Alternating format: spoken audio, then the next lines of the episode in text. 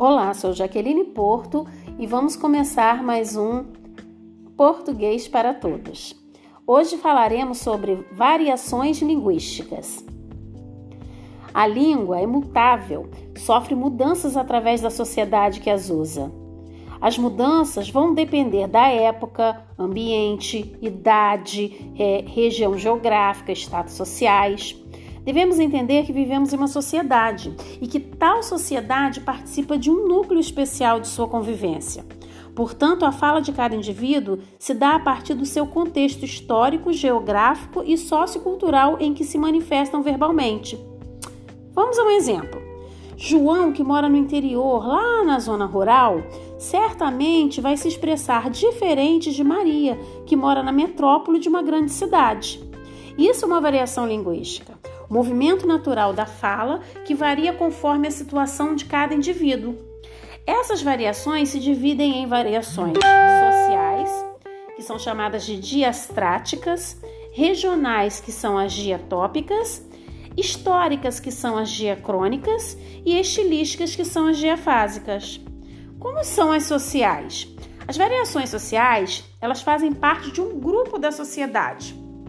Esses grupos, eles tem várias divisões. Exemplo, nós podemos ter um grupo de jovens que moram na periferia, que tem um linguajar específico, que usam gírias.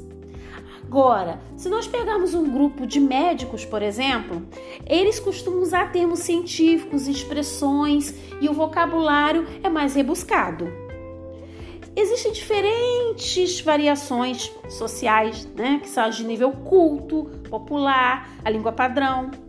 Existem também né, as variações regionais, onde elas se dão através dos estados e cidades que as pessoas moram e que têm falas específicas. Exemplo: a macaxeira. A macaxeira é uma raiz conhecida lá no Nordeste, que as pessoas costumam comer frita, ensopada com frango. Lá no Nordeste ela é macaxeira. Em São Paulo, ela é conhecida como mandioca, em Minas também.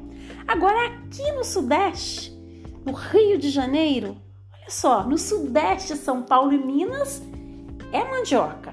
No Sudeste, Rio de Janeiro, conhecemos como aipim.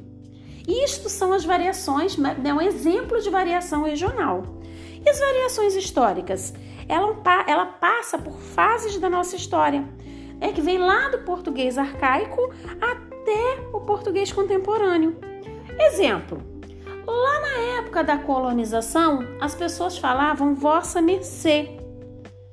Vossa mercê atualmente é você, é um pronome de tratamento que antigamente era vossa mercê, foi passando por modificações históricas até chegar ao você. E hoje a gente conversa, né, pela internet a gente utiliza o VC, a gente faz essa abreviação de você, de vossa mercê, chegamos a VC. E as estilísticas? Elas dependem muito da ocasião. Elas são divididas em formal e informal. A formal é o que a gente chama do português da língua culta. Quando a gente escreve de uma forma adequada, respeitando a estética, respeitando é, a gramática, a semântica. Já a coloquial, que é informal, é do dia a dia. É como eu converso com o meu colega, são as abreviações que eu faço, as contrações, né? Ao invés de não é, né? Ao invés de para, pra. Então é muito comum no nosso linguajar do dia a dia. Se eu for fazer uma prova do Enem, eu não posso utilizar a linguagem formal, que é, que é a coloquial. Eu tenho que utilizar a formal, que é a culta. Eu tenho que escrever dentro da norma gramatical, dentro da norma da semântica. Eu tenho que obedecer a regra, regra padrão, diferente da coloquial, que é do dia a dia.